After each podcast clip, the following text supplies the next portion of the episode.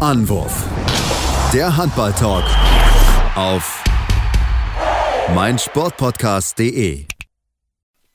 Hallo und herzlich willkommen zu einer neuen Ausgabe von Anwurf, eurem Handball-Talk auf meinsportpodcast.de. Mein Name ist Sebastian Mühlenhoff und ja, der erste Hauptbodenspieltag bei der Handball-EM, er ist vorbei, er ist beendet worden mit einer deutschen Mannschaft, die hat Lehrgeld zahlen müssen gegen Spanien. Natürlich, die Voraussetzungen waren aufgrund der zahlreichen Corona-Infektionen nicht einfach. Zumal ja dann noch Christoph Steiner dann kurz vor Beginn noch dazugestoßen ist, der ja wohl falsch positiv getestet worden ist. Dennoch äh, wollen wir drüber reden. Das mache ich natürlich wie gewohnt nicht allein, sondern meinen geschätzten Kollegen an meiner Seite, den Tim Detten. Hallo Tim. Hallo Sebastian. Ja, Tim, lass uns mit dem deutschen Team anfangen, mit der deutschen Mannschaft. Ähm, ihr habt es schon gesagt, Deutschland hat das Spiel verloren mit 23 zu 29 in einem Spiel, was in den ersten 30 Minuten fand ich durchaus ausgeglichen war, mit sicherlich die beste Leistung, das war ungefähr auf Augenhöhe. Ja, und dann nach der Pause oder auch schon, ja, schon zu Ende der ersten Halbzeit hin hat dann die Offensive komplett ihren Rhythmus verloren und dann ist dieses Spiel der aus der Hand geglitten im Endeffekt.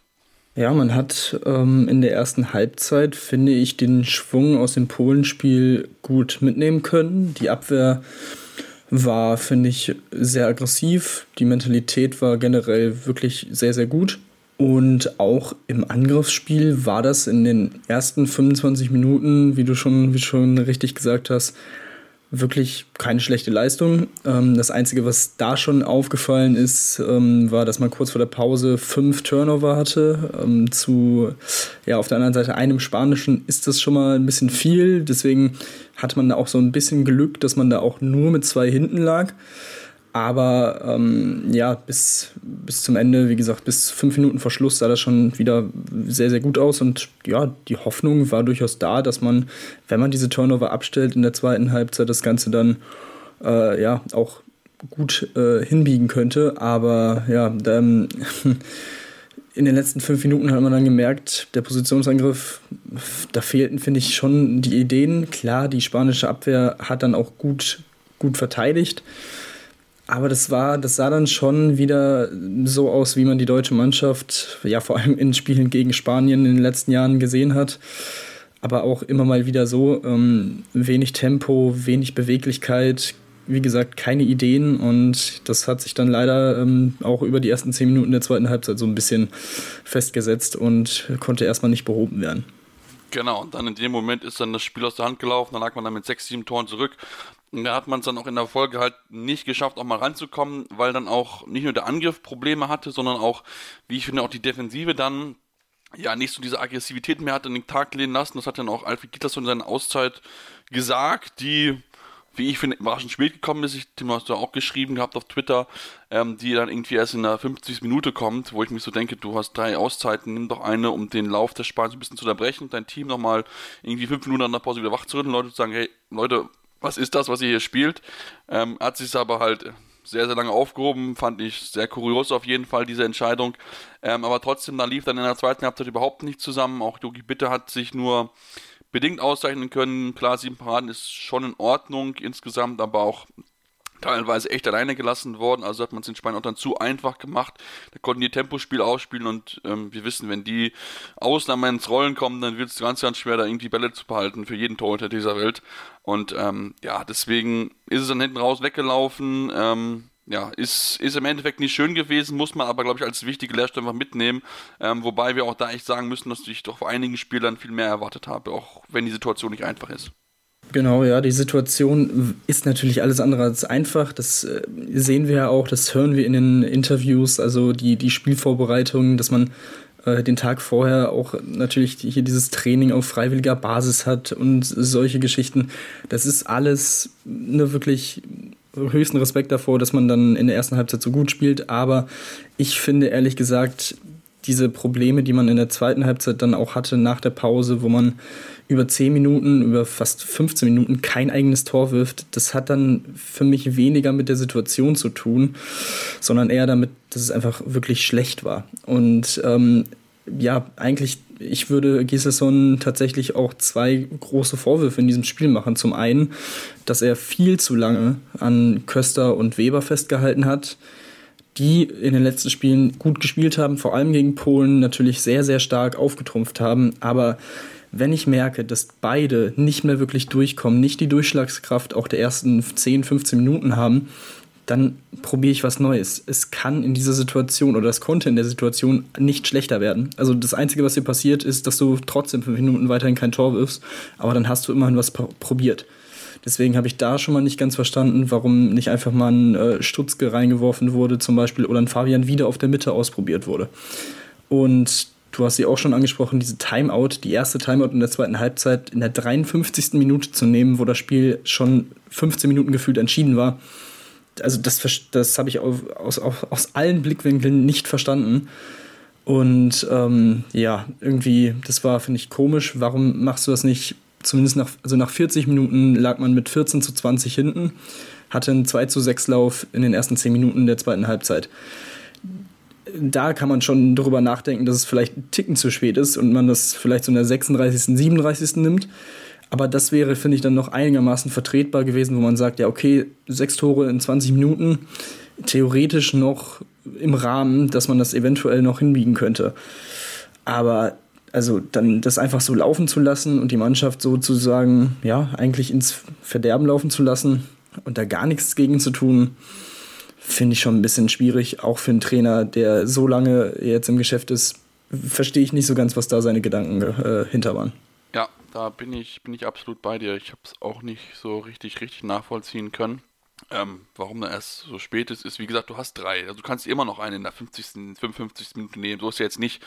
Das ist ja das Gute, dass man jetzt mittlerweile auch in der zweiten Halbzeit dann zwei nutzen kann oder pro Halbzeit zwei.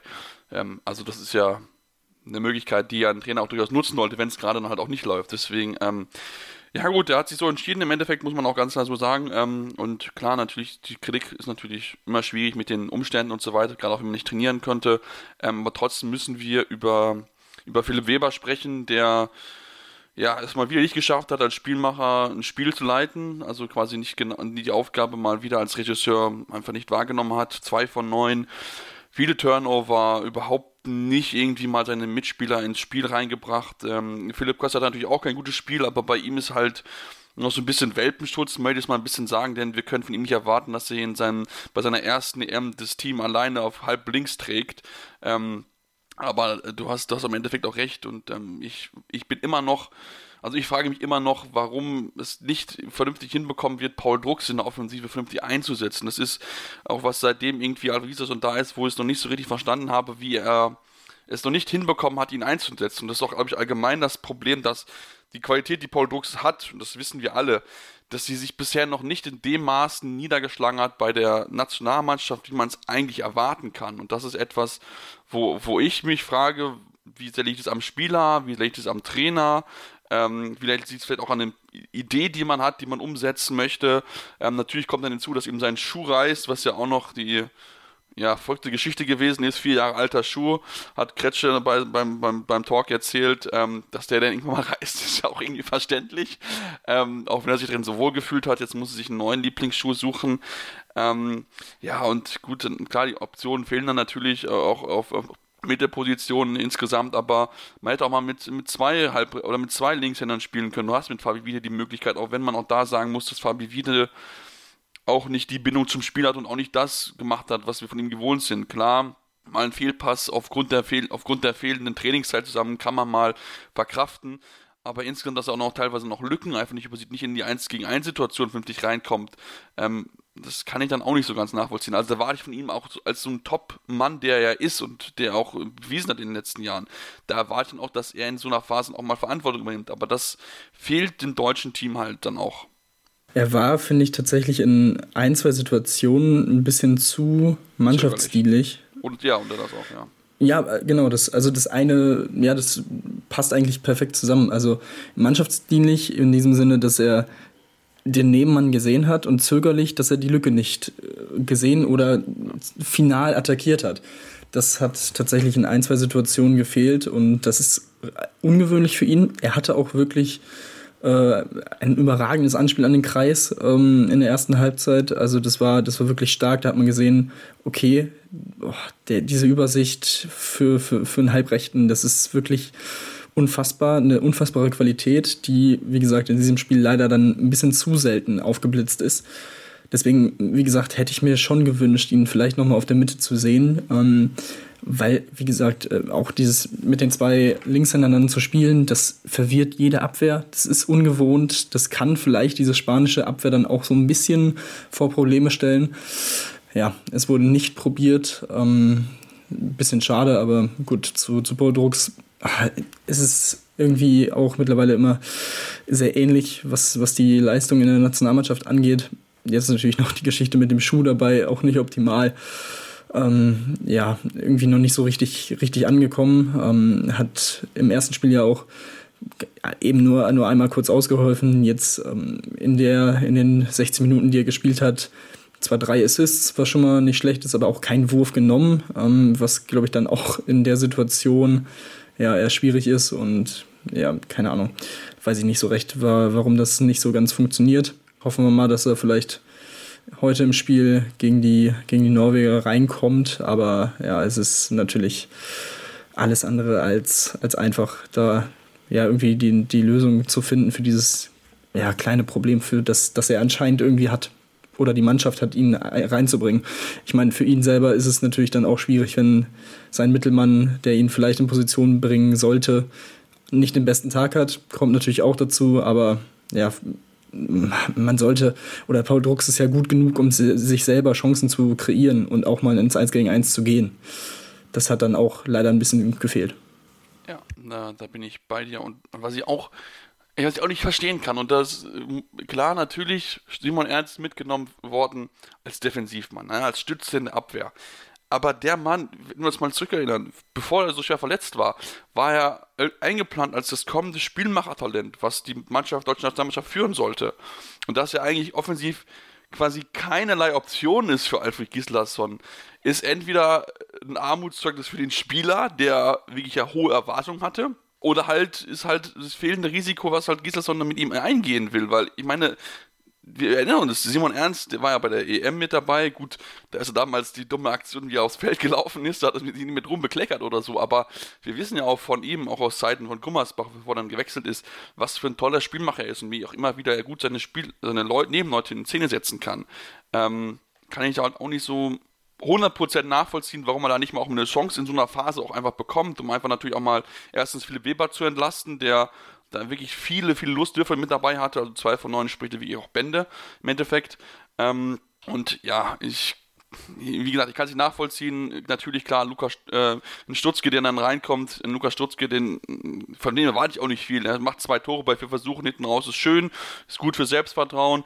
David Schmidt hätte man vielleicht auch nochmal ein bisschen mehr bringen können, auch aufgrund einfach, weil äh, Fabi Wiebe dann noch ein bisschen gebraucht hat, um reinzukommen, hätte man vielleicht ein bisschen auch durchwechseln können, zumal der auch Steinert ich habe es ja angekündigt, gesagt, der erst kurz vorher äh, vor zum Spielbeginn gekommen ist, weil sein Corona-Test dann doch falsch positiv gewesen ist. Also bei ihm war es so, dass der deutsche Test, deutsche PCR-Test hat ihn positiv gezeigt und dann drei Tests bei der EFM jeweils negativ gezeigt. Das heißt, er durfte dann entsprechend aufs Spielfeld und ist dann diese 700 Meter vom Teamhotel in die Halle schnell gelaufen, hat nur mit der Hose an und dann die ganzen Sachen bekommen.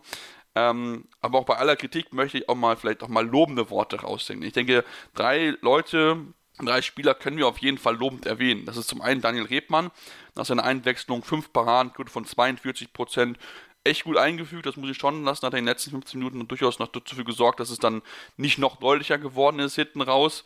Dann Patrick Zieker, ähm, einer, der einzige Außen irgendwie, der ins Spiel eingewunden wurde, vier von vier, absolut blitzsauber gespielt, seine Chancen nutzen können. Und ich finde auch Johannes Goller hat es eigentlich auch verdient. Defensiv äh, immer wieder mit dabei gewesen. Zwei, zweimal Bälle ge äh, mit geblockt, immer wieder auch offensiv eine gute Option gewesen mit 4 von 5.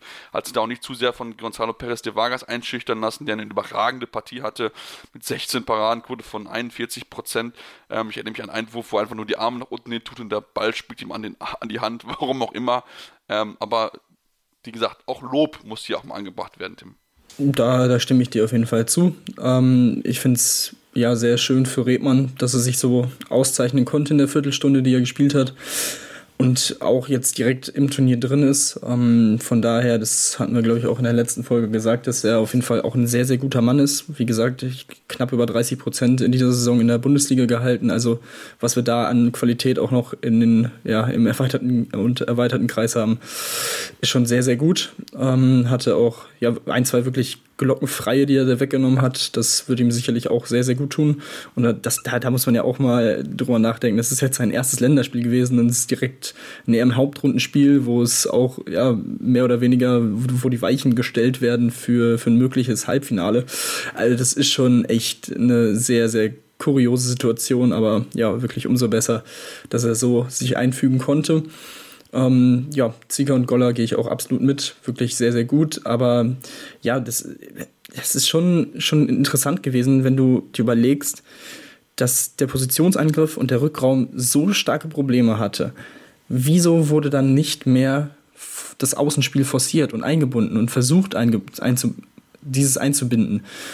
Ähm, das finde ich auch tatsächlich sehr fragwürdig einfach in dieser Situation. Auch da, Thema Timeouts das hätte man zum Beispiel auch ansprechen können. Ähm, weil, wie gesagt, bis auf Zika die Außen gefühlt kaum eingebunden wurden. Und das eine Tor von Rune Darmke war, meine ich, äh, als er eingelaufen ist an den Kreis, also auch kein. Genau, wie bei Zerber auch. Genau, also das waren keine außenspezifischen äh, Tore. Deswegen ach, äh, ganz, ganz komisch irgendwie die, die Situation da. Und ja, Peres de Vargas hatte einige gute Paraden, aber man muss auch sagen, dass man so einen Torwart dann auch gut mal stark machen kann. Ja. Denn wenn man sich die Würfe anguckt, vor allem aus dem Rückraum, die meisten waren entweder mittig, was ein Torwart generell nicht so schlecht findet, oder in die Torwart-Ecke. Er wirklich in mehreren Situationen entweder stand er schon in der Ecke oder war auf dem Weg dorthin und man hat es gesehen, als der Ball noch äh, ja, in der Hand des werfenden Spielers war, dass er sich schon dorthin bewegt. Das muss ich dann erkennen und gegen die Laufrichtung werfen. Das würde ich von einem gestandenen Bundesligaspieler, die, wie gesagt, weiterhin alle in diesem Kader sind, erwarten, dass er das sieht, vor allem wenn es ein freier Wurf ist oder ein Wurf mit wenig Kontakt vom Gegner deswegen, das, das meine ich mit, ähm, ja, die Situation ist, wie sie ist, sehr, sehr kompliziert, sehr, sehr schwierig, komplett ungewohnt, alles schön und gut. Aber solche Situationen haben damit für mich überhaupt nichts zu tun und es war wirklich einfach zu schwach in diesem Spiel. Und ja, es ist einfach. Ich hoffe einfach, dass es äh, ein kompletter Off, ja, ein Off-Day war es ja noch nicht mal, einfach eine wirklich schlechte zweite Halbzeit war aber immerhin hat man sich die gegen Spanien geleistet, wo, wo man in den letzten Jahren ja eh nie irgendwie was Großes holen konnte in wirklich wichtigen Spielen.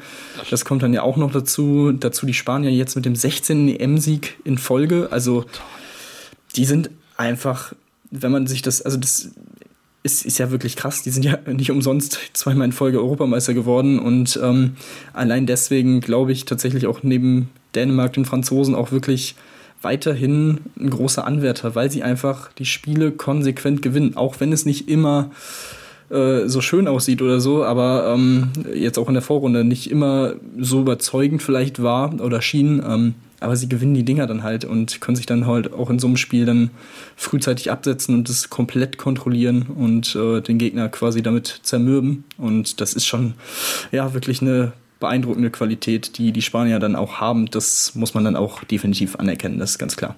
Ja, man kann den Spaniern sogar schon fast zum Einzug ins Halbfinale gratulieren. Ne? Also, wenn wir ganz ehrlich sind, die restlichen Gegner, Polen, Russland, gut, Norwegen ist das Schwierigste natürlich klar, aber jetzt mit dem, mit dem, mit dem Polsen, den sie haben und den anstehenden Gegnern ist es eigentlich ja, quasi unmöglich, dass sie nicht ins Halbfinale einziehen. Klar, man sollte es jetzt trotzdem nicht auf die Leiter Schulter nehmen, ne? das haben, auch, haben die auch die bewiesen insgesamt, aber auch gerade auch bei dem polnischen Team jetzt gestern oder auch bei, bei Russland hat man einfach gemerkt, dass wenn da gewisse Leute nicht ihre Bestleistung abrufen können, dann wird es halt schwierig gegen die guten Nationen dieser Welt und auch gerade in Europa und deswegen, ähm, ja, es ist es ist Spanien. Sie hören einfach nicht auf. Wir wollten sie mit 6, 9 kaputt reden. Ja, was macht Spanien? Beweist halt einfach, dass es egal ist, wer dort im Kader steht. Also, da muss man aber auch sagen, dass Jordi Ribera da echt gute Arbeit leistet. Also, so ist es jetzt nicht. Also, es liegt nicht nur an den Spielern, sondern auch an dem guten Trainer, ähm, dass er sich immer wieder auf Top einstellt, auf die Gegner und so. Und ähm, ja, wie gesagt, abhakt, deutsche Mannschaft. Jetzt geht's weiter. Ähm, da wollen wir natürlich auch auf, drauf gucken, auf den nächsten Gegner, denn der hat sich ordentlich warm geschossen. Aber dazu gleich mehr hier bei Anruf, euer Handball-Talk auf meinsportpodcast.de. Schatz, ich bin neu verliebt. Was? Da drüben. Das ist er. Aber das ist ein Auto. Ja, eben. Mit ihm habe ich alles richtig gemacht. Wunschauto einfach kaufen, verkaufen oder leasen. Bei Autoscout24. Alles richtig gemacht.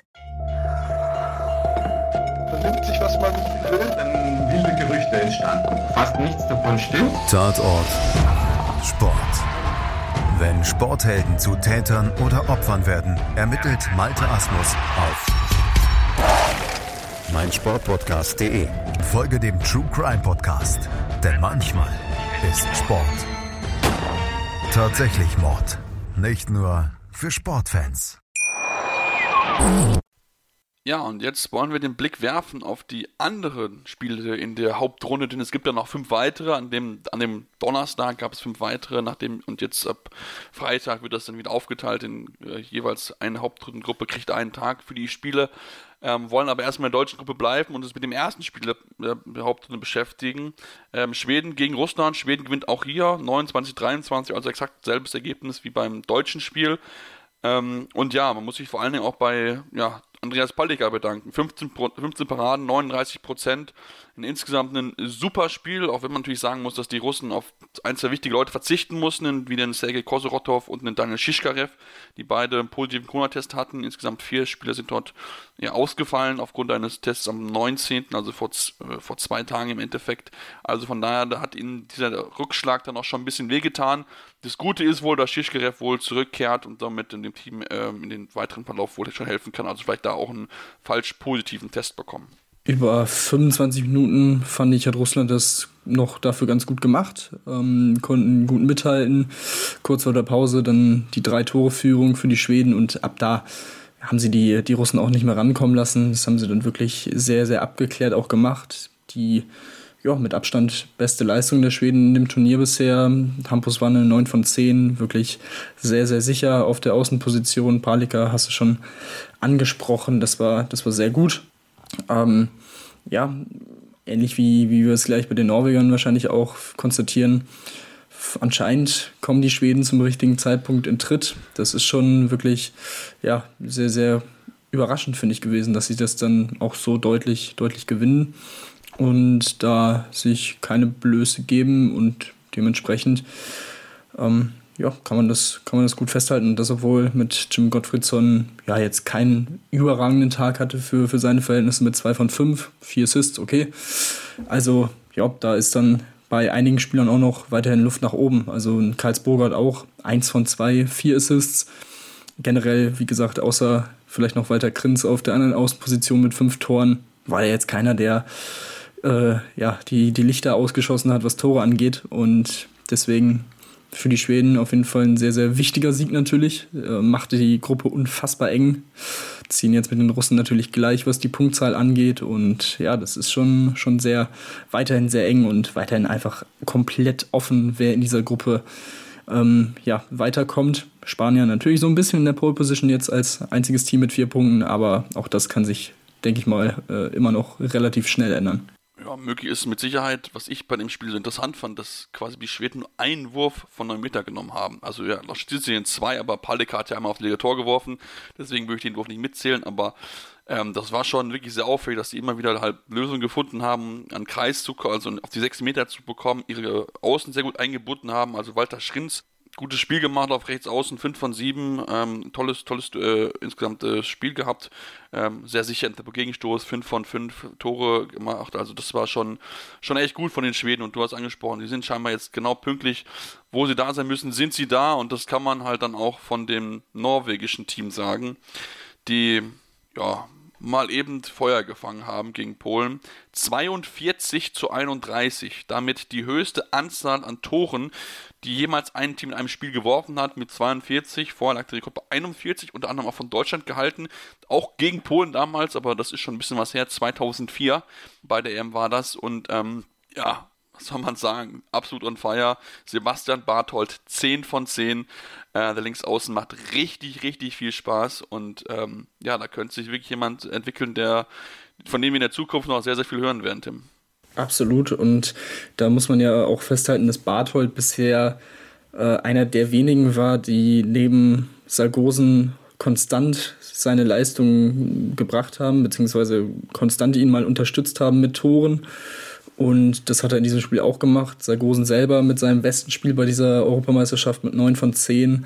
Dazu drei Assists. Das war wirklich auch sehr, sehr gut. Harald Reinkind zwar nur ein von zwei, aber zehn Assists. Äh, also, dass er so ein guter Passgeber sein kann, hätte ich jetzt auch nicht so auf dem Schirm gehabt. Das ist schon eine sehr beeindruckende Zahl, wie ich finde. Und ähm, ja, Christian O'Sullivan, zwei von zwei immerhin mal eine 100%-Quote, auch wenn ich da sagen würde, da ist weiterhin noch viel Luft nach oben, was das äh, Werferische angeht. Aber auch hier fünf Assists, wirklich gut die äh, Nebenleute eingesetzt. Das sollte ihm vielleicht jetzt auch nochmal einen gewissen Boost geben. Und dann kann das schon, ja, also das wird eine sehr schwierige Aufgabe für die deutsche Mannschaft. Das ist vollkommen klar wenn diese norwegische Mannschaft ihr Potenzial auf die Platte bringt, dann sind sie auch weiterhin unfassbar schwer zu schlagen. Ähm, ich bin gespannt, wie es aussieht. Sie hatten natürlich jetzt auch ein bisschen weniger Regenerationszeit als das deutsche Team.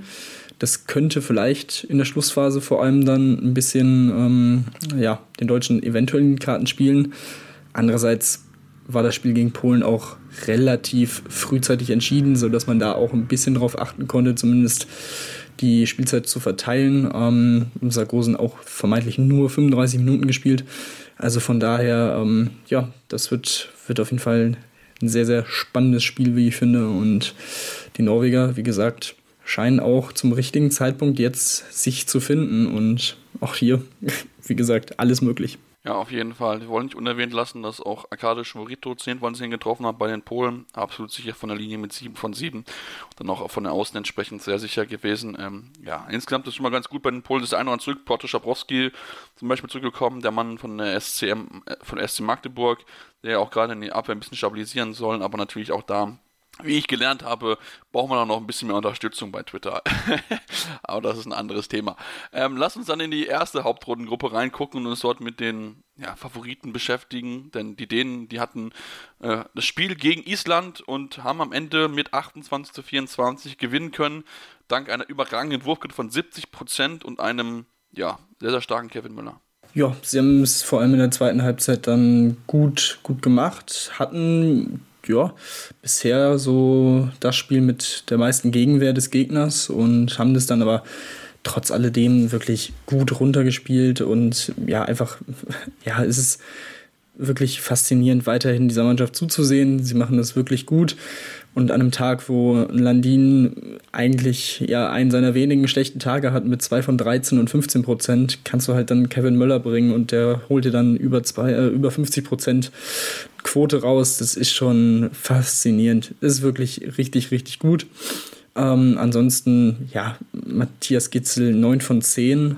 Also auch da wieder überragendes Spiel. Ich glaube, das war jetzt sogar sein erster Fehlwurf im Turnier. Und ja, war es. Also, das ist, also wirklich, was ist das für ein geiler Spieler? Also, ja, in einem halben Jahr. Dazu noch 10 Assists. Ja, äh, ja, also, es ist unfassbar, was, was der für ein ja, Talent hat und das jetzt schon auf die Platte bringt. Ähm, ja, gefühlt geht es gar nicht mehr besser und er ist halt trotzdem noch so jung spielt dann demnächst, wie gesagt, in Berlin in der Bundesliga und wird sich dadurch wahrscheinlich auch nochmal ein Stück verbessern. Da, also da wird er ja gefühlt pro Spiel über zehn Tore werfen im Schnitt. Also es ist wirklich einfach ganz, ganz stark, was, was der abliefert. Wieder mal bei diesem Turnier. Ähm, müsste jetzt das dritte insgesamt sein. Ich meine, die WM letztes Jahr war ja sein erstes. Also, puh, das ist, also es ist wirklich unfassbar. Und ähm, ja, für die Isländer auch hier eine sehr bittere Situation mit einigen ähm, positiven Fällen, also ohne Aaron Palmason, ohne Bjarkima Elisson, ohne Gisli Christiansson, ähm, Björkvin Palp Gustafsson, der bisher sehr gut gehalten hat, ist auch ausgefallen. Also, dass sie dieses Spiel trotzdem so knapp halten können und am Ende nur mit vier verlieren und sich dann sogar, ja, eigentlich ein bisschen ärgern müssen über sich selbst, dass man so viele Chancen ausgelassen hat und äh, so viel verworfen hat gegen Kevin Möller, spricht auf jeden Fall auch für die Breite im Kader. Und ja, hier natürlich Oma Ingi Magnusson wieder herauszuheben mit acht Toren bei elf Versuchen, ähm, hat die Mannschaft da sehr, sehr gut angeführt. Auch Janus Marathon, der jetzt ja eigentlich in seinem sein erstes wirklich sein erstes Spiel bei dieser EM mit viel Spielzeit gespielt hat, vier von acht sicherlich ein bisschen ausbaufähig, die Quote, aber mit vier Toren äh, auch einer seiner, einer der besten Torschützen in, in seiner Mannschaft gewesen. Und ähm, ja, schauen wir mal, was, was die Isländer jetzt in den nächsten Spielen noch so reißen können. Ob sie auch noch weiter getroffen werden von Corona-Fällen, ist ja schon fast zu befürchten, leider.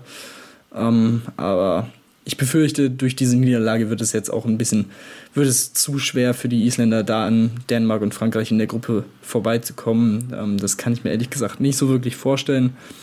Aber vielleicht erreichen sie ja das Spiel um Platz 5 und das wäre auch wirklich, ja, einfach eine sehr, sehr starke Leistung dann. Ja, auf jeden Fall. Das wäre wär echt ein Erfolg, wenn sie das schaffen würden. Ist natürlich nicht ganz einfach, klar, denn auch die anderen Gruppengegner wollen natürlich auch ein bisschen, stehen natürlich auch noch ein bisschen da drauf. Und ähm, dann lass uns zum ja, anderen Top-Team kommen. Frankreich, ich habe schon angekündigt. Äh, gegen Niederlande, das Überraschungsteam bisher bei der EM, ähm, ja, war eine ausgeglichene erste Halbzeit, 15 und 12 stand zur Pause. Ende heißt es 34 zu 24 für Frankreich. Ähm, ja, da mussten die Niederländer mal ein bisschen Lehrgeld bezahlen, die es echt gut gemacht haben, aber insgesamt, wie ich fand, ähm, wie gesagt, in der zweiten Halbzeit war es dann einfach zu schwierig, zumal Vincent Gerard mal wieder einen überragenden Tag hatten, 13 Paraden, Quote von 39 Prozent. Also echt wirklich das mit Abstand beste Turnier, das er spielt und ich glaube auch das beste äh, Torhüterleistung der Franzosen, seitdem Thierry Omeyer nicht mehr mit dabei ist. Denn das war in den letzten Jahren das Problem und jetzt haben sie gute Torhüter und ähm, damit sind sie noch unberechenbarer. Dem würde ich auf jeden Fall so zustimmen. In diesem Spiel schien es gefühlt schon nach zwölf Minuten entschieden. Da lagen die Franzosen schon mit 9 zu 4 vorne und da hat man schon gesehen, dass ja, die Niederländer an dem Tag eher nicht so eine große Chance haben haben sich dann aber auch dank äh, ein paar Überzahlsituationen gut zurückgekämpft, konnten ausgleichen kurz vor der Pause, sind dann trotzdem noch mit, ja, mit einem Drei-Tore-Rückstand äh, eben in die Kabine gegangen. Das war dann schon, denke ich mal, so der erste Knackpunkt, dass du dich dann wirklich so stark zurückkämpfst und dann trotzdem nochmal diesen Dämpfer vor der Halbzeit zu bekommen. Dann starten die Franzosen mit einem 4-0-Lauf in die zweite Halbzeit und ja, von da, davon konnten sich die Niederländer dann leider nicht mehr erholen. Äh, schöne Geschichte natürlich, dass Gary Eilers, der ich glaube 2020 eigentlich seine Karriere beendet hat und als Torwarttrainer nur noch aktiv war ähm, in der Mannschaft, jetzt durch die Corona-Fälle ins Team gerutscht ist, reingekommen ist und mal eben 75 Prozent der Bälle hält mit drei von vier. Ähm, das ist schon eine kuriose Geschichte, eine weitere kuriose Geschichte bei dieser Europameisterschaft und ähm, ja, wirklich auch sehr, sehr schön für ihn. Aber ja, wie gesagt, die, die Franzosen haben es wirklich sehr, sehr gut dann gemacht in der zweiten Halbzeit. Das war, das war schon, schon auch wirklich stark. Ähm, Aymeric Min mit 8 von 10, bester Werfer. Ähm, auch hier, ja, sonst Tornado am Kreis mit fünf Toren, ähm, kann man da auch ja, sehr, ein sehr breites Spektrum an Torschützen aufbieten, was natürlich auch nicht so schlecht ist. Ähm, und ja, für die Franzosen läuft alles äh, nach Plan, würde ich sagen. Ähm, stehen jetzt mit den Dänen zusammen an der Spitze dieser Gruppe mit vier Punkten. Und das würde mich schon wirklich sehr, sehr wundern, wenn, wenn sich die beiden da die, die ersten beiden Plätze noch nehmen lassen. Ähm, das, das würde mich, also, das kann ich mir im Moment nicht so wirklich vorstellen. Das kann ich mir auch null vorstellen, also bin ich ganz ehrlich. Also, ich sehe nicht, dass da irgendjemand diese, diesen Rückstand aufholt. Ähm, vielleicht im ehesten noch die Isländer, aber selbst das selbst das sehe ich auch nicht, zumal ja die Isländer ja noch gegen Frankreich auch noch spielen müssen, wenn ich mich nicht, mich nicht täusche. Ähm, und äh, ja, also das sollte eigentlich im Normalfall nicht passieren. Also deswegen Schauen wir mal. Das Spiel natürlich dann zwischen den beiden, Dänemark, Frankreich, wird natürlich spannend. Das gibt es aber erst am Mittwoch, das abschließende Spiel in der Gruppe. Also von da muss man ein bisschen gedulden, bis dann klar ist, wer am Ende die Gruppe gewinnen wird. Ähm, ja, und zum Abschluss wollen wir natürlich noch auf den, das letzte Spiel der Gruppe zu sprechen bekommen rein vom, vom Namen her ist natürlich eine Überraschung. Montenegro gewinnt 32 26 gegen Kroatien und feiert damit den ersten Sieg in ihrer ja, noch relativ kurzen Historie als Alleiner, als alleinstehender Staat, ihren, ihren ersten Sieg in der Hauptrunde bei einer EM. Ähm, man muss aber auch nicht, man darf auch nicht vergessen, dass Kroatien auch enorm gebeutelt ist von Corona. Also es gibt viele Fälle mit einem Sege Musa, mit einem Sipic, mit einem Mante Sujic, einem Tomislav Serevic. Das sind ganz, ganz viele Spiele, die dort ausgefallen sind und natürlich auch da, wie beim deutschen Team, die Voraussetzungen nicht gut gewesen sind.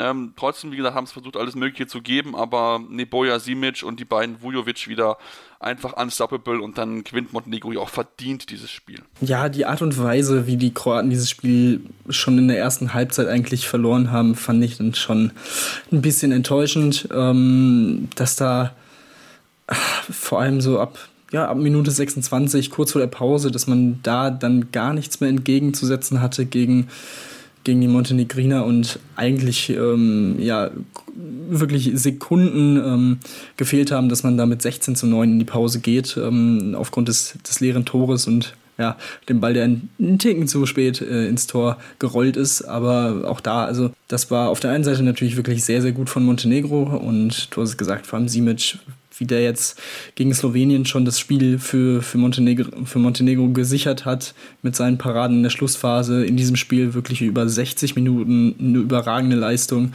gezeigt hat. Das ist schon sehr, sehr, sehr, sehr stark. Und wenn er on fire ist, dann nimmt er die Mannschaft natürlich auch mit. Äh, unfassbar. Also seine, seine Ausstrahlung, seine Mimik ist das schon wirklich spektakulär, würde ich sagen.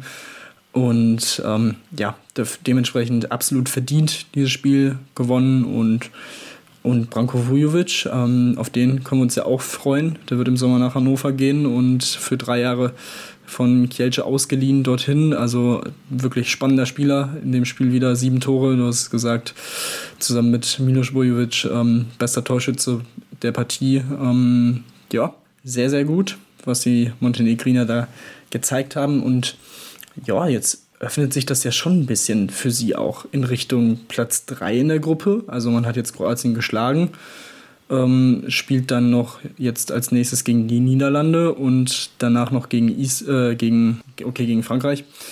Ähm, aber zumindest das Spiel gegen die Niederlande, würde ich schon sagen, haben sie jetzt, ähm, also sind sie definitiv nicht der große Underdog. Also das ist, denke ich mal, schon ein Spiel, das auf Augenhöhe geführt werden könnte natürlich mal abwarten, wie, wie die Situation sich entwickelt bei den Niederländern mit den Corona-Fällen, ähm, wie das vielleicht noch, vielleicht ja das Spiel irgendwie in eine gewisse Bahn lenkt. Ähm, aber ja, von daher schauen wir mal, wie, sie, wie, sie, wie sich das entwickelt für sie. Und ähm, also da ist dann auch noch ein bisschen was drin für die, für die Montenegriner. Ja, und da können das wirklich dann auch am da, auch am Mittwoch mit dem Spiel gegen Island, ähm, ja, das entscheidende Spiel werden, wenn am Ende Dritte wird. Also von daher ähm, Schauen wir mal, aktuell beide exakt gleich, exakt gleich viele Tore geworfen und kassiert, exakt gleich viele Punkte. Also das ist wirklich, ähm, ja, aktuell ein Duell auf Augenhöhe und dann schauen wir mal, wer dort am Ende dann ein Dritter wird und Spielplatz zumindest einziehen darf. Ähm, ja, damit sind wir jetzt zum Teil Handball WM, EM fertig, wollen aber euch noch einen weiteren Teil geben, denn es gibt einiges auch zu besprechen. Es gerade noch ein Blick auf was im Deutschlandball passiert ist, ähm, sowohl bei den Herren als auch bei den Frauen. Deswegen bleibt dran hier bei Anruf, eurem Handball-Talk auf meinsportpodcast.de. Schatz, ich bin neu verliebt. Was? Da drüben. Das ist er. Aber das ist ein Auto. Ja, eben. Mit ihm habe ich alles richtig gemacht. Wunschauto einfach kaufen, verkaufen oder leasen. Bei Autoscout24. Alles richtig gemacht. Ja, und jetzt wollen wir natürlich noch ein bisschen uns mit anderen News aus der Handballwelt beschäftigen, denn ähm, ja, es gab einiges zu besprechen am Mittwoch, denn äh, ein bisschen am Mittwochmorgen sind die Wellen hochgeschlagen in Mannheim, so kann man glaube ich relativ gut beschreiben, denn man hat die jetzt ja noch zwei Spieler sichern können, beziehungsweise zwei Leute sichern können, denn es ist ein Spieler, der kommt als Torhüter, sofortige Verstärkung. Joel Billem, der ja sowieso spätestens 2023 gekommen wäre, kann man jetzt schon für den Winter gewinnen, damit die Probleme auf der Torhüterposition ein bisschen entschärfen und man hat sich gleich noch einen Trainer für ein halbes Jahr gesichert, denn Lubomir Vranjes, der nach dem Ausscheiden bei der EM bei den Slowenien entlassen worden ist, kommt und unterstützt das Team mit sofortiger Wirtung. Tim, das sind zwei natürlich spannende Personalien, die dort die Löwen getätigt haben. Ähm, wie ist deine Einschätzung? Ich bin sehr gespannt. Gespannt bin ich auch auf jeden Fall. Das ist, ähm, also Joel Bierlim jetzt schon holen zu können, ist auf jeden Fall ein Riesenplus für die Mannheimer. Das steht, denke ich mal, außer Frage. Ähm, ja, diese, diese verletzten Misere auf der Torwartposition, wir haben sie immer wieder angesprochen, was da in den letzten Jahren passiert ist bei den Löwen, ist schon echt einfach sehr, sehr bitter gewesen. Ich bin ähm, ja, durch, die, durch die Verletzung von Appelgren dann jetzt noch spät. Dazu der Abgang natürlich von Palika, der frühzeitige äh, Cliff oder ja, war da auf einmal eine, eine Lücke, die man schließen musste. Und ähm, ja, Respekt auch an die Leipziger, dass sie ihm da jetzt keine Steine in den Weg gelegt haben. Ähm, ich weiß gar nicht, ob da jetzt einfach die, äh, der, der Vertrag terminiert wurde ob das, oder ob da vielleicht auch eine, eine gewisse Summe auch geflossen ist. Davon ist eigentlich auszugehen. Äh, das kann ich mir eigentlich anders gar nicht vorstellen. Und ähm, ja, an sich wirklich eine, eine sehr gute Personalie, eine sehr benötigte natürlich auch, wie gesagt. Ähm, und ja, Lubomir Vrandes, schon, schon interessant. Ähm, es ist, kommt für mich schon ein bisschen überraschend, dass, dass die Löwen jetzt tatsächlich nochmal auf der Trainerposition was machen dass es in dieser äh, Saison nicht annähernd so funktioniert, wie man sich das vorgestellt hat. Ich glaube, das, äh, das erkennt jeder mit einem einfachen Blick auf die, auf die Tabelle. Platz 11 nach 17 Spielen mit 14 zu 20 Punkten näher dran an den Abstiegsrängen als an Europa. Das ist schon weit, weit hinter dem, was man sich da erhofft hat bei den Löwen, auch wenn man schon wusste, dass es vielleicht eine schwierigere Saison werden würde. Aber ja, ich bin, bin gespannt, ähm, wie inwiefern er da seinen Stempel aufdrücken kann in diesem halben Jahr. Ähm, Gärtner, der ja bisher Trainer war in dieser Saison, geht jetzt wieder zurück ins Co-Trainer, in die Co-Trainer-Rolle, bleibt dementsprechend im Team und wird es dann auch diese Position weiterhin bekleiden, wenn Hinze dann im Sommer kommt. Das ist schon alles, ja, es sind schon sehr skurrile Situationen und ja, in die man sich da so gebracht hat bei den Löwen, wie ich finde, das ist schon nicht optimal. Ich bin weiterhin skeptisch, was die Saison der Löwen angeht, aber äh, die, die Qualität von Vranjes sollte eigentlich gut genug sein, dass man die einigermaßen okay über die Bühne bringt. Ja, das glaube ich auch. Also natürlich klar, es ist schon natürlich schon ein Risiko, was du natürlich eingehst, ähm, aber natürlich weißt du natürlich mit Lume Wellens, was du bekommst. Ne? Er hat ja auch bei, bei SG Flensburg Handewitt gute Arbeit geleistet, wobei man natürlich auch ein bisschen auch zugeben muss, dass er bei Flensburg weg ist, läuft es nicht mal so ganz richtig gut für ihn als Trainer. Das muss man auch dann schon so, so ganz offen und ehrlich stimmen. Hat es in, ja, ist sowohl in, äh, in Westfalen gescheitert, als auch bisher als Nationaltrainer hatte auch nicht das Potenzial des Teams jeweils ummünzen können, um dort wirklich erfolgreich zu sein. Ähm, wird ihn vielleicht rückbringen auch ein bisschen ärgern, glaube ich, aber ähm, gut, so ist es halt. Ich meine, die Flensburg ist jetzt nicht unglücklich darüber, mit Mike Machula einen tollen Trainer zu haben. Also von daher ähm, sieht man ja, was damals für ein tolles Duo mit den beiden gewesen ist. Ähm, wobei natürlich dann auch die Frage aufkommt, ob Mike Machula nicht dann wirklich der eher bessere Trainer gewesen ist. Aber gut, das sei mal dahingestellt. Ähm, es ist ähm, auf jeden Fall ein Risiko und wahrscheinlich auch so ein bisschen erwartbar gewesen, nachdem ja Klaus Gärtner der wirklich auch nur als Übergangslösung eingeplant war, auch schon mit seinem Rücktritt angeboten hatte zwischenzeitlich, äh, wo man ihn auch überzeugen könnte, das nicht zu tun. Ähm, trotzdem ist es natürlich so, dass ähm, ja, dass es natürlich eine schwierige Situation ist. Er kommt jetzt rein, muss irgendwie seine Philosophie irgendwie ein bisschen etablieren und dann hast du wieder dann vielleicht Unterschiede zu Gärtner und dann kriegst du wieder im Sommer wieder neue dazu. Also das ist natürlich für die Spieler eine enorm schwierige Herausforderung, zumal du auch keine wirkliche Trainingszeit hast, weil teilweise die Spiele sind noch bei der EM und kommen dann zurück und dann geht es quasi schon wieder mit der Bundesliga los. Also das ist ein, das ist ein Risiko, was man eingeht. Äh, man hofft sich natürlich, dass es funktioniert. Ob es funktioniert, ich wage es noch, noch zumindest zu bezweifeln, zumindest in den ersten Wochen glaube ich, dass es da schon noch ähm, Anpassungsprobleme geben wird. Ähm, ob man dann wirklich in Richtung europäische Geschäfte kommt, ich wage es aufgrund der engen Bundesliga und den knappen Ergebnissen, die es gerade im Mittelfeld gibt und unterhalb der ersten vier, würde ich jetzt mal sagen, ist es schon schwierig. Da können auch schon diese Punkte können auch wehtun, die man vielleicht zu Anfang verliert.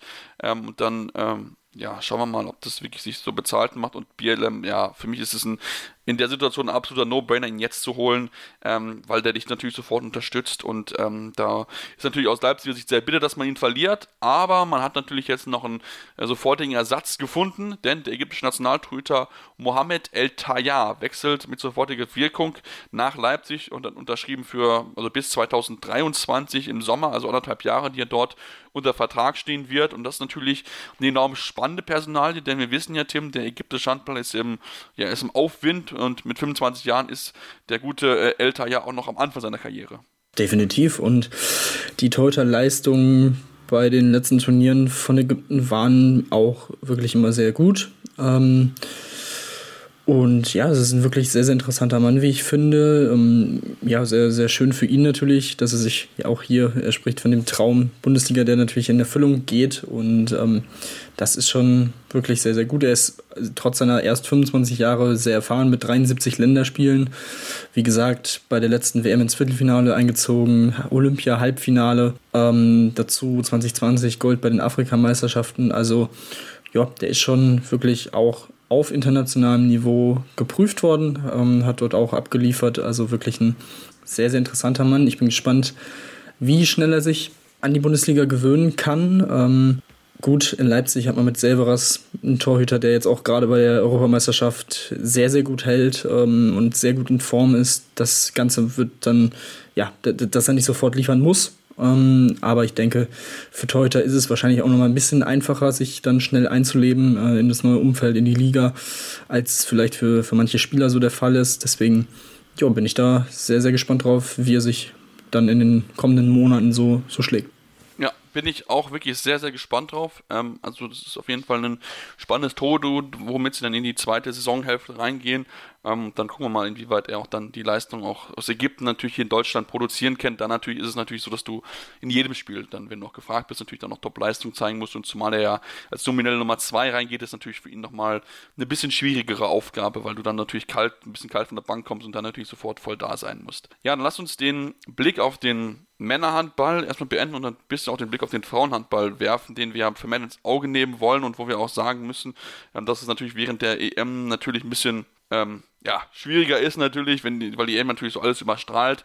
Trotzdem wollen wir drüber reden und müssen erstmal über ein Thema reden, was einfach nur eklig ist. Ich glaube, so kann man es relativ gut beschreiben, denn ähm, es hat jetzt die Runde gemacht, dass die das TuS Metzing hat eine Pressemitteilung rausgegeben, dass sie bei ihrem Heimspiel gegen SGM BBM Bietigheim äh, versteckte Kameras gefunden haben in der Umkleidekabine. Und ähm, Gott sei Dank hat man den äh, Täter schnell ausfindig gemacht, hat sich im Umfeld der Mannschaft bewegt, was natürlich nochmal krasser gemacht, diese ganze Geschichte, dass sich da wirklich dann Leute dran aufgeilen im Endeffekt. Ähm, das ist schon der zweite Fall diese Saison, nachdem es auch schon am Anfang der, so der Fall gewesen ist. Deswegen, ja, Gott sei Dank hat man es gefunden, ist natürlich trotzdem nicht toll, Tim. Nee, absolut nicht. Also es ist wirklich unfassbar, vor allem, wie du schon gesagt hast, dieser Fakt, dass die Person aus dem Umfeld der Mannschaft kam und ja eigentlich wahrscheinlich eine gewisse Vertrauensperson dann auch ist. Das ist schon echt sehr, sehr fragwürdig. Ähm, Im vergangenen September vor der Partie zwischen Buchholz-Rosengarten und auch Bietigheim wurde in den Kabinen beider Teams auch Kameras entdeckt. Also es ist wirklich unfassbar. Also wie man auf die Idee kommen kann. Und ja, also braucht man, glaube ich, äh, nicht drüber reden, dass es wirklich absolut schockierend ist. Und ähm, ja, hoffen wir mal, dass da jetzt auch derjenige wirklich deutlich zur Rechenschaft gezogen wird, dass das Ganze dann so abschreckt, dass es jetzt die letzten Fälle waren. Ähm, äh, also es ist wirklich ja absolut widerlich. Also es kann, kann eigentlich nicht, nicht angehen. Und ähm, ja, es ist Manager Ferenc Rott von, von Metzing hat gesagt, er ist beeindruckt vom Zusammenhalt der Spielerinnen und ähm, ja, das, das ist auf jeden Fall wirklich den hoch anzurechnen, dann anzutreten, auch bei diesem Spiel und ähm, ja, wirklich absolut ja, verrückte, verrückte Situation, also wie, wie sowas in, in einem Menschen vorgehen kann, äh, absolut unverständlich bin ich absolut bei dir. Ich finde es auch absolut unverständlich. Klar, sie haben natürlich dann nicht mehr mithalten können gegen Bietigheim. Gut, das war auch schon vorher klar. Da Bietigheim mal wieder ja, wirklich on fire ist. Dieses Jahr noch kein einziges Spiel verloren. Tordifferenz von plus 142. Ähm, da spielt es klar gewonnen, 32 zu 20. Ähm, lass uns dann aber dann eher aufs Sportliche und aufs Schönere kommen, denn die HSG mit Lippe hat äh, heute bekannt gegeben am Freitag, dass sie den äh, Vertrag mit ihrem Trainer Steffen Birkner verlängert haben. Der kam ja Saison 2018, 2019, nachdem ja André Fuhr, der ja quasi Urzeitcoach bei, den, bei der HSG äh, gewechselt ist nach, äh, nach Dortmund. Man muss sagen, Birkner hat das echt gut gemacht, seitdem er da ist, hat wirklich sehr, sehr erfolgreich die HSG nochmal verbessert und ähm, deswegen war das eigentlich ja fast klar, dass er verlängert.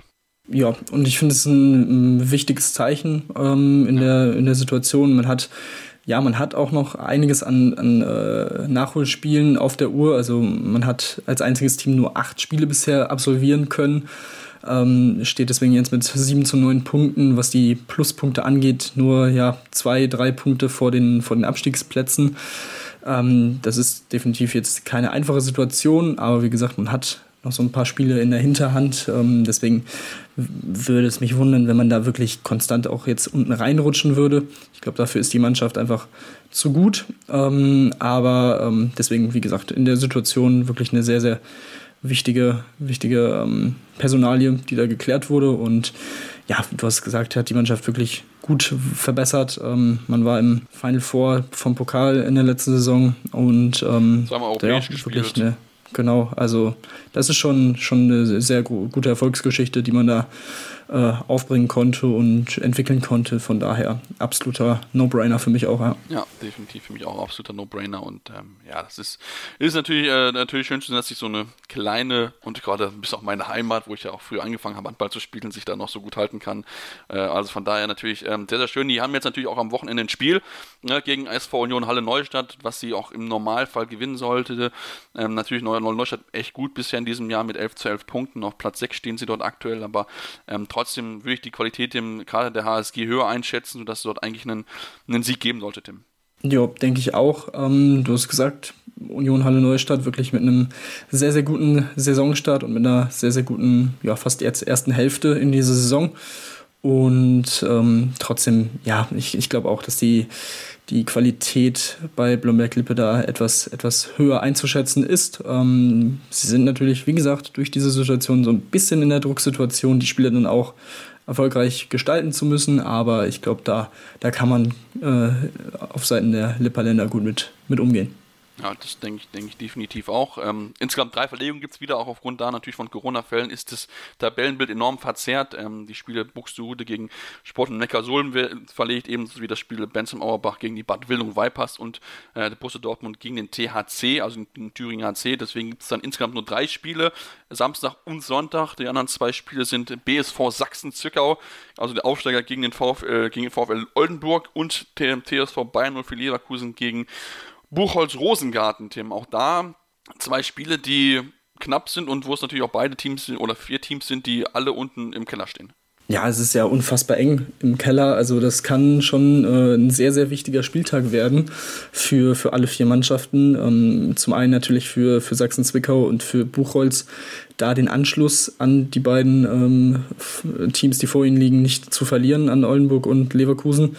Ähm, wie gesagt, also Oldenburg 10. mit 7 zu 13 Punkten, dahinter Leverkusen 6 zu 16, dann Sachsen-Zwickau 5 zu 15 Punkte und Buchholz mit 4 zu 20 Punkten. Ähm, ja, sie mit zwölf Spielen auch die meisten aus diesem Quartett schon absolviert, also ein bisschen mehr in der oder vor allem in der, in der Drucksituation. Ähm, und ja, es ist, also es ist wirklich unfassbar eng, wie das dazugeht. Ähm, sehr, sehr wichtige Spiele. Ich denke, es werden auch, ähm, ja, man kann durchaus knappe Spiele erwarten und ja, kann man, wie man äh, natürlich wissen sollte, auch alles live und kostenlos bei Sport Deutschland TV sehen. Also auf jeden Fall ja, bei allen drei Spielen äh, natürlich reingucken. Ja, auf jeden Fall. Natürlich klar, es gibt die Überschneidung ähm, mit mit dem äh, mit den natürlich Spielen bei der EM. Ne? 18 Uhr beginnt Sachsen-Zwickau gegen Oldenburg, 19 Uhr dann Blomberg gegen Halle Neustadt und dann am Sonntag um 16 Uhr das Spiel zwischen Leverkusen und Rosengarten. Trotzdem, es gibt ja die Möglichkeit, zwei Streams gleichzeitig zu gucken. Also von daher, ähm, man muss nur, man muss nur lösungsbereit denken. Dann kann man sich auch äh, möglichst viele Spiele gleichzeitig angucken über möglichst viele verschiedene Bildschirme. Ähm, damit sind wir aber heute Ende angekommen unserer Aufnahme. Wir natürlich freuen uns, wenn du uns gerne Feedback da lasst über Spotify oder auch äh, Twitter aber auch iTunes. Ähm, natürlich gibt es dort die Möglichkeiten, uns zu schreiben, uns zu bewerten. Ja, natürlich konstruktive Kritik, was können wir besser machen, woran können wir arbeiten. Eins haben wir schon bekommen, daran arbeiten wir auch definitiv, das nehmen wir auch sehr, sehr ernst ähm, von dem Kollegen. Da wollen wir gucken, dass wir uns dann noch ein bisschen besser sind, dass eure Podcast-Erfahrung, eure Hörerfahrung noch schöner ist, als sie sowieso schon sein sollte im Endeffekt. Und ähm, ja, dann uns weiterhin folgen, natürlich auch bei Twitter mit dem Handle tim-detman23 findet ihr den Kollegen Tim, mich mit seppenmaster56, ähm, könnt ihr uns dort folgen, mit uns schreiben über die Spiele, eure eure Meinung kundtun zu unserem Podcast. Ähm, ja, und dann hören wir uns dann am Samstag, also schon wieder morgen, denn das deutsche, deutsche Mannschaft spielt ja heute wieder. Da wollen wir euch natürlich morgen unsere Eindrücke schildern. Ähm, deswegen uns abonnieren, euren Freunden empfehlen und dann gibt es uns dann wieder morgen hier bei Anwurf, eurem Handballtalk auf meinsportpodcast.de. Anwurf. Der Handballtalk auf meinsportpodcast.de. Schatz, ich bin neu verliebt. Was? Da drüben. Das ist er. Aber das ist ein Auto. Ja, eben. Mit ihm habe ich alles richtig gemacht. Wunschauto einfach kaufen, verkaufen oder leasen. Bei Autoscout24. Alles richtig gemacht. Wie baut man eine harmonische Beziehung zu seinem Hund auf? Puh, gar nicht so leicht. Und deshalb frage ich nach, wie es anderen Hundeeltern gelingt, beziehungsweise wie die daran arbeiten. Bei Iswas Dog reden wir dann drüber. Alle 14 Tage neu mit mir, Malte Asmus und unserer Expertin für eine harmonische Mensch-Hund-Beziehung, Melanie Lippisch. Iswas Dog mit Malte Asmus. Überall, wo es Podcasts gibt.